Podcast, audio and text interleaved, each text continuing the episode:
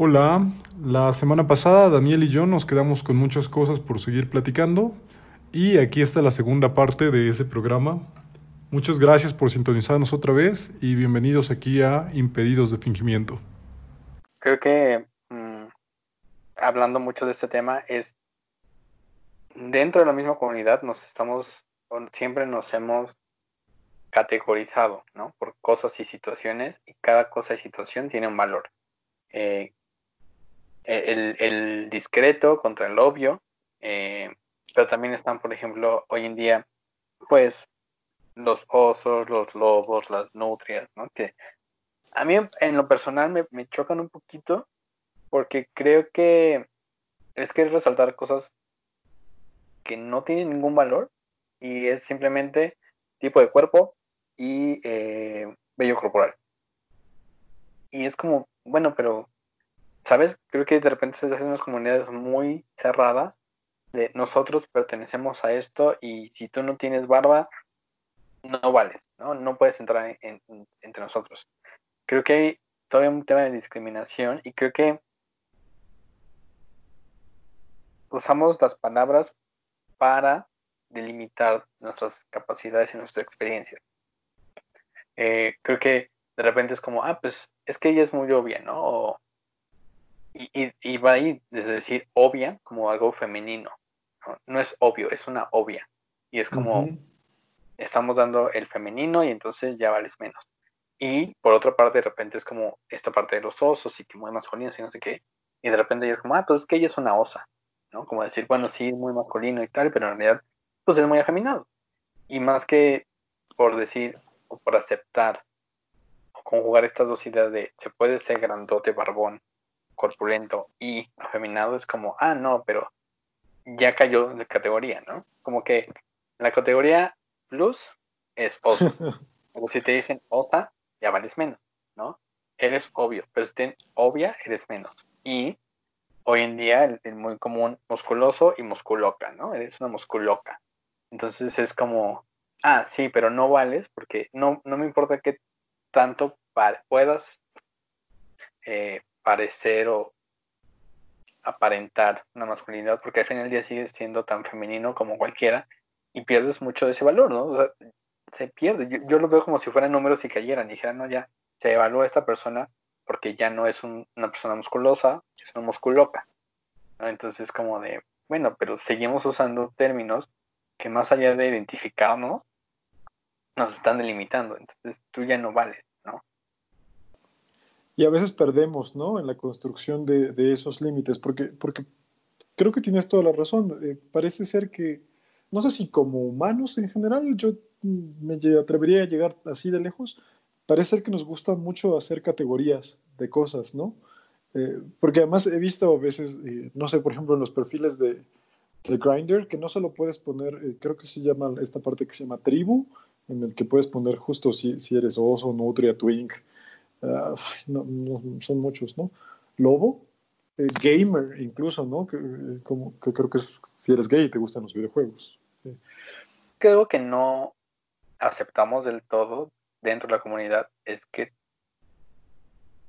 por más que seamos homosexuales, seguimos siendo hombres en el género y seguimos siendo muy competitivos. O sea, por ejemplo, creo que eh, el acoso entre hombres está menos discutido incluso, ¿no? Como de que, oye, esto no está bien, no está bien que eh, acoses a otro hombre a pesar de que sea o no de la misma orientación sexual que tú. Eh, creo que en temas incluso del, sexo, ¿no? Es como mucho más eh, dominancia y querer ser posesivo.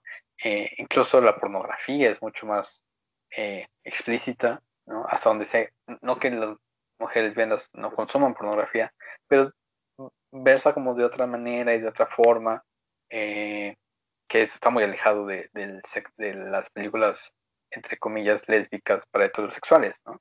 Que es esta típica mujer exuberante y demás. Eh, entonces creo que el problema con mucho de la situación actual es que los hombres homosexuales no dejamos de ser hombres y no dejamos de tener o no, no abandonamos de inmediato muchas conductas. la competitividad, la agresión, la comparación, ¿no? Eh, yo, yo, llegaría hasta más lejos. Me temo que a veces nunca, nunca las abandonamos. O sea, que si no te las cuestionas, eh, ni siquiera las, las abandonas. Eh, ahorita que lo dijiste, yo pienso que el rollo del acoso entre hombres homosexuales está igual de normalizado que entre hombres heterosexuales. Sigo, sigo escuchando estas bromas sobre voltear heterosexuales, que eso no es otra cosa más que aprovecharte de alguien que está eh, tomado. Eh, eh, creo, que, creo que a menos que, te lo cuestiones, no se, no se desarticula. Y hasta pienso, un poco para regresar al rollo de las palabras, que, no sé si tengamos palabras, o sea, un argot gay para hablar de cosas de cuidado, pero sí que tenemos uno para, para hablar de cosas no sé si decir agresivas o, medio violentas, ¿no? Perrear, barrer a alguien. Yo cuando era chiquitina, bufar, que creo que ya tampoco se escucha, pero, pero esas palabras hablan de, de molestar al otro, no de, no de apoyarlo. Sí, o sea, estaba el ser un joto lioso o ser una jota liosa. Este, que he de admitir que a mí bufar me parece una palabra hermosa. es, o sea, no sé por qué escuchar, es como, ay, es que esta me, esta me bufó y es como de, ay, qué perra, ¿sabes? Es como, a, mí, a mí me emociona mucho, este, pero sí, sí viene mucho de esta combinación de tomar lo peor de las dos cosas, ¿no? Lo peor de las mujeres, que es ponerse unas en contra de las otras, esta eh, idea anticuada, ¿no? De que las mujeres no pueden ser amigas, eh, que no se odien entre ellas y se apuñalan entre ellas, y el ser un hombre agresivo y estar como de, ah, tú qué, y no sé qué, y yo la tengo más grande que tú y tal. Combinas esas dos cosas y tienes a la típica, entre comillas, jotaliosa, ¿no? Que es eh, problemático, eh, conflictivo, odioso, chocoso, chismoso. Discriminador. ajá, ¿no? Que, que si tú no eres eh, de su círculo, entonces, pues va a buscar cómo destruirte, ¿no? Y va a hacerte la vida imposible. Eh, sí, hay, muchas palabras peyorativas. Eh, y creo que viene mucho de este sentido de, pues no de comunidad, creo que más bien un sentido de pertenencia, ¿sabes? Creo que parte de dominar ese vocabulario es pertenecer. Y creo que mucho el vocabulario de la vieja escuela eh, era muy agresivo, porque no era un, no ambiente sano, en general, creo yo. Eh, creo que era más bien agresivo, que era más bien como competitivo y, muy de sobrevivencia, ¿no? Creo que por eso hoy en día han desaparecido algunas palabras como ser liosa o de ser este o de andar bufando, ¿no? Es como, como que hoy en día nosotros mismos decimos, esto nunca estuvo bien, eso nunca tuvo que haber sucedido. Entonces, dejémonos de estas palabras y deshagámonos de ellas. Pero creo que hay un vocabulario, el, manejar un vocabulario es ser parte de la comunidad. Y creo que volviendo un poco al tema, eh, ¿qué tanto era importante o qué tanto te sacaba de onda todo este vocabulario cuando recién entrabas como al, entre comillas, ambiente? Uy, mucho. Este, era como si estuvieran hablando a veces de, un, de cosas de las que yo no me, no me estaba enterando, ¿no? Eh, por supuesto, yo las primeras veces que ligué, ligué en una sala de chat y tengo muy presente que la primera vez que alguien me preguntó si yo era activo o pasivo, tuve con toda, así con toda la pena del mundo preguntarle qué era eso, porque, porque no tenía idea de qué era ser activo o pasivo. Si alguien nos está escuchando y no sabe, activo, así en resumen, es quien penetra y pasivo quien es penetrado, e inter si penetra si eres penetrado, ¿no? O, este asunto de, los Huawei's o ahora más, más, más reciente los blowjobs o los BJs, eh, no sé qué otra palabra haya para eso. Eh, pues sí, no, no, no, no sabía bien de, de qué se estaban refiriendo. Otras sí se, se, infieren más, más rápidamente, ¿no? Recuerdo que, que así, de las primeras veces que, estaba en un, en un, antro, alguien me dijo, ay, esa es una metrera. Eh, pues era evidente que tenía algo que ver con el metro, ¿no? Pero, pero eso también era una realidad que yo desconocía y entonces tuve que aprenderla y luego ya entender qué, qué significaba ser metrera, ¿no? O, he escuchado otras para las personas que se van a sentar ahí afuera de la, de la glorieta de, ah, pues claro, glorieteras, ¿no? Si, quienes pasan horas y horas platicando y, socializando ahí afuera en, la glorieta de insurgentes en Ciudad de México, eh, pues he escuchado esa, ¿no? De, de glorietera. Um, y otra vez es muy peyorativo, ¿no? O sea, que tú seas metrera es como, ay, mírala, qué feo, se anda rebajando. Claro, porque además eh. sigue habiendo mucha culpa sobre el sexo, ¿no? Sí, eh, eso, sin duda. tanto así que mucha, mucha gente homosexual lo que hace es decir, ah, soy heterosexual, luego decir soy bisexual y luego decir soy homosexual, ¿no? Porque es una transición como de, bueno, a ver, este, chance, voy tentando terreno. Creo que mucho pasa con el bottom shame, ¿no? Que, que el, el, ¿cómo, ¿cómo, lo dirías? ¿Cómo explicarías bottom shame? Como discriminar al pasivo o hacer menos al pasivo pero más bien como que tener pena de ser pasivo, ¿no? Como que eso está mal, como que... Sí, sí, sí. Eh, y, mucha, y mucha gente es como, no, es que yo soy inter más pasivo, soy... Entonces todo el mundo es como de, ah, no es cierto, eso no existe, eres una pasiva, pero ciertamente hay un, hay un tributo ahí, ¿no? O sea, eh, no importa qué tan masculino seas, si eres pasivo, uff, ya, eres una mujer, ya eres una señorita, ya eres este muy mujer. Y, pierdes otra vez tu sentido de masculinidad y, porque asumimos que el, ser penetrado es un acto pues, que te rebaja. ¿Mm? Sí, pierde, en este imaginario pierdes puntos y, tan, tan, tienes razón que decimos activo en masculino y dices pasiva. No, no escucho que la gente diga frecuentemente, hay esas activas, ¿no? Normalmente eh. dices activo y pasivas. Yo tenía un amigo que decía, esa es activia y me gusta Pero, pero sí era un como de. El decir esa activa es como, ay, mira, así de, así de jotita como la ves.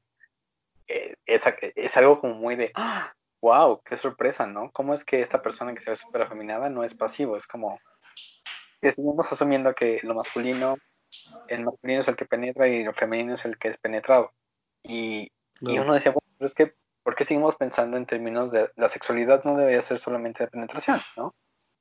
Eh, cayendo un poco en el cliché, seguimos siendo muy falocéntricos con respecto a quién penetra y quién es penetrado. Y es como, eso no importa, la sexualidad va mucho más allá de eso. Este, creo que el, el decir, ah, bueno, es que tengo, este es mi rol sexual, es eventualmente vamos a llegar a la penetración. Y esa va a ser la consecuencia última de la sexualidad. Y es como, Mm, pues no. Claro. Sí, sí, creo, creo que, sigue pasando. Y, de hecho, eso, digamos que creo que lo podemos conectar con, otra palabra, eh, que, es la idea del chacal, ¿no? Que, tú, tú, me estabas explicando muy amablemente ese asunto. ¿Y por qué te choca? Eh, ok, la idea de un chacal es esta persona que usualmente se asocia con un tono de piel un estatus económico. Una persona morena que tiene un estatus económico inferior, bajo o menor. Eh, es, esta, es este hombre que primero no aparenta ser un sexual, que aparenta ser muy masculino y que además de todo es muy barrio, ¿no? Es muy cero, es, no es de ambiente, es una persona no de ambiente, es una persona discreta. Y creo que en años recientes es algo que se popularizó como positivo, eh, como esta persona violenta, agresiva, muy masculina en el ambiente, que también es eso, hay mucha gente que dice como yo quiero a alguien gay que no sea de ambiente, que no viva en antros gays, que no tenga amigos gays, que no eh, conozca la cultura gay, ¿no? Entonces el chacal, en teoría, muy en teoría, una persona que está alejada de todo, de toda esta idea del ambiente o todo este mundo del ambiente gay. Y de repente se popularizó como algo positivo, ¿no? Como de un tabú, como algo muy... Eh, pues muy prohibido y casi era como encontrar un Pokémon único, una especie única. De ligarte un chacal era un logro en la vida. Y sinceramente me parece una cosa muy clasista. Es, voy a ir a ligarme al que no parece gay, eh, al, el que es barrio, porque eh, yo soy niña fresa o yo soy niña frese y, y, me gusta ligarme al chacal, pero me voy a casar con el, con el ejecutivo, ¿no? Y habría que más bien cuestionarnos, porque además de todo, mucha gente en, en muchos momentos es, uy, es que me veo muy chacal. Es como, pues amiga, no, pues, amiga, date cuenta, eres una persona muy fresa, es una persona muy privilegiada que está muy lejos de ser ahí, pero el yo aparento barrio y aparento masculinidad es como, ¿por qué necesitas aparentar eso? ¿Por qué queremos atraer o el fingir un estratos económico al que no pertenecemos? y, cuyas dificultades no experimentamos. Eh, hace rato cuando, cuando lo platicabas, eh, usaste una palabra que me gustó mucho, es una romantización de, de esta idea, ¿no? yo, ah. yo, yo, lo llamaría de la precariedad y de la apariencia física. Sí, es romantizar al pobre otra vez, ¿no? Como de, ¡ay, míralo!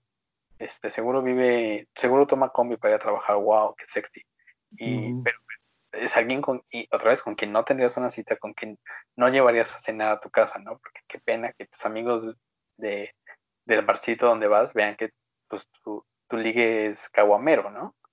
Y yo hasta percibo que, que, se, que se tiene una serie de prejuicios al respecto, ¿no? sobre sus posibilidades, sobre su educación, sobre sus sensibilidades, etcétera.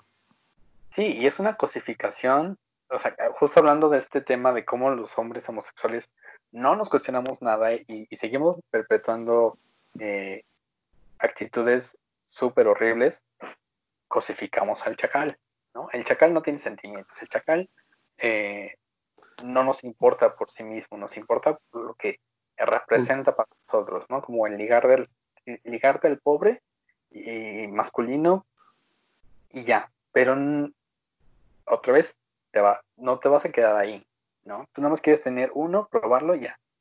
Y, luego irte a tu entorno social y no cuestionarte y no saber quién es esta persona. O sea, nunca decimos, uy, es que mira, ese chacal seguramente se ve súper interesante y quisiera hablar con él. Es como, no, yo quiero esa experiencia porque es barrio, porque es distinto. Yo, yo le he escuchado una frase todavía peor, que, que además a mí esa no me gusta nada. Eh, mira, tiene cara de mataputos. Ah, a, mí me parece súper terrible, ¿no? Porque yo con quien menos me querría relacionar es con, con, un, con un alguien que tenga cara de mataputos, lo que sea que esa cara sea y lo que eso signifique, ¿no? Porque a pues veces... Perdón. Ah, no, dime. A veces parece como si no nos, o sea, como si no reconociéramos que somos homosexuales, ¿no? O sea, como que todo el demás mundo lo es, pero, pero yo por alguna extraña razón no, justo esta gente que a veces dice, bueno, yo no me junto con ningún homosexual y a mí nunca nadie me ha discriminado y me choca el, ambiente o esos, como, como si hablaran en tercera persona de la experiencia de no ser heterosexual. Sí, y, justo con esta expresión, que creo que ya está un poco en desuso el, el mataputos, porque ya nos hemos cuestionado también esa palabra de, de puto y, cada vez va desapareciendo más, al menos entre nosotros. Eh, pero es, es, esta idea de casi un síndrome de Estocolmo, ¿no? El, el ay, mira eso, el, el bully que, que, me molestaba en la primaria, ahora me está, eh, tengo contacto sexual con él, ¿no? Y es como, seguimos romantizando la violencia, la, este, la dominancia, el abuso, ¿no? Como de, oye, es que ese que me pegue y que me escupa y que me trate mal, es como, casi un poco hasta como sentido de culpa, ¿no? Como de, ay, sí, que me mate porque, ay, yo soy de, eso es como, como yo merezco ser castigado por ser esa persona homosexual y qué mejor que lo haga él, ¿no? De una manera sexual y crucificada. Eh, sí, es, es una expresión horrible y, y que creo que va desapareciendo, pero se fue un poquito hacia, es el chacalón, pero, pero sí, es cosificar y romantizar, ¿no? Y quitamos toda la esencia y no nos cuestionamos, bueno, pero ¿por qué eso me interesa o por qué esto es atractivo, ¿no? De repente siento que mucha gente, sobre todo los más jóvenes y los más privilegiados, como que dicen, yo no yo no tengo por qué hacer esas cosas, pero yo que de una cierta forma me toca ver la transición entre generaciones más abiertas a la homosexualidad y una sociedad mucho más eh, abierta a la discusión de la diversidad sexual. Me acuerdo que antes pues, no se hablaba, no existía, eh, incluso hoy en día pues vivimos en, en, una ciudad donde el matrimonio igualitario es algo normal, es algo que sucede, pero pues yo en su momento lo vi suceder, ¿no? Eh, claro. Y todo esto viene de comunidades, las comunidades vulnerables. Eh, y, creo que sí, o sea, hoy en día yo soy mucho más abierto a eso y digo, sí, o sea, yo veía a mis compañeros como más afeminados y tal, y yo decía, bueno, eso me da confianza, ¿no? Creo que eh, el hecho de que haya habido alguien que se tomó en la mano de su pareja del mismo género, inspiró a otras personas, ¿no? Y esas personas al final del día me inspiraron a mí, y yo soy una persona que sin ningún temor tiene eh, muestras de afecto con, con otros hombres, pero porque si no lo normalizamos, si no lo exponemos, pues nunca va a cambiar esa percepción, ¿no? Entonces creo que lo mismo, tenemos que cuestionarnos y decir, bueno, pues, si no te gustan los andros, porque hay gente que no le gustan los andros, está bien, pero no discriminemos o no creemos que eso está mal, ¿no? O el, ay, es que yo no veo este programa porque ese programa es de J básica.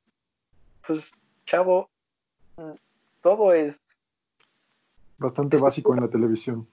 Sí, ¿no? Y, y pues no porque no veas televisión pues no vales más como homosexual, ¿no? Es que yo soy gay, pero yo no veo el programa de las vestidas estas. Es como, a mí qué, ¿no? O sea, no lo ves si no te gusta, no te voy a obligar. Pero no lo, si no lo ves, que sea porque no te interesa, ¿no? Porque crees que eso te va a dar un valor agregado.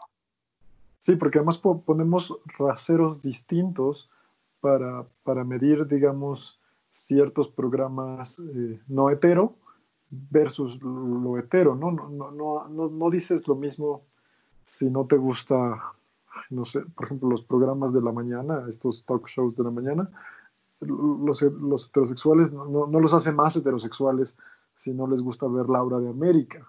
¿Por qué, porque a nosotros, si nos, a nosotros, si nos haría un mejor homosexual eh, no ver RuPaul, ¿no? o lo que tú quieras sí, esa es una cosa muy chistosa, me, llama mucho la atención. Y ya, entonces creo que mucho de, de lo que siempre, lo que hablamos desde el principio, de, desde el primer podcast, es cómo el lenguaje impacta sobre nosotros, cómo impacta sobre lo que asumimos de los otros, de les otros. Eh, en, en, este caso en particular, hay, hay, un montón de vocabulario y hay un montón de cosas que hablar, y creo que deberíamos hablarlo en otra ocasión, porque quedaron muchos temas sin tocar, pero, pero sí creo que, al menos dentro de todo este, esta plática que tuvimos, quisiera yo rescatar el, hay que cuestionarnos las cosas, ¿no? Y hay que cuestionarnos por qué nombramos las cosas y las personas como lo hacemos. Eh, y finalmente, cuestionémonos a nosotros mismos eh, sobre qué tan normal es lo que estamos haciendo y qué, tan, qué tanto afectamos a los demás, a otras personas, en función de cómo les nombramos. Sí, eh, me parece que ponerte en el lugar del otro es el primer paso eh, para, para construir una empatía auténtica.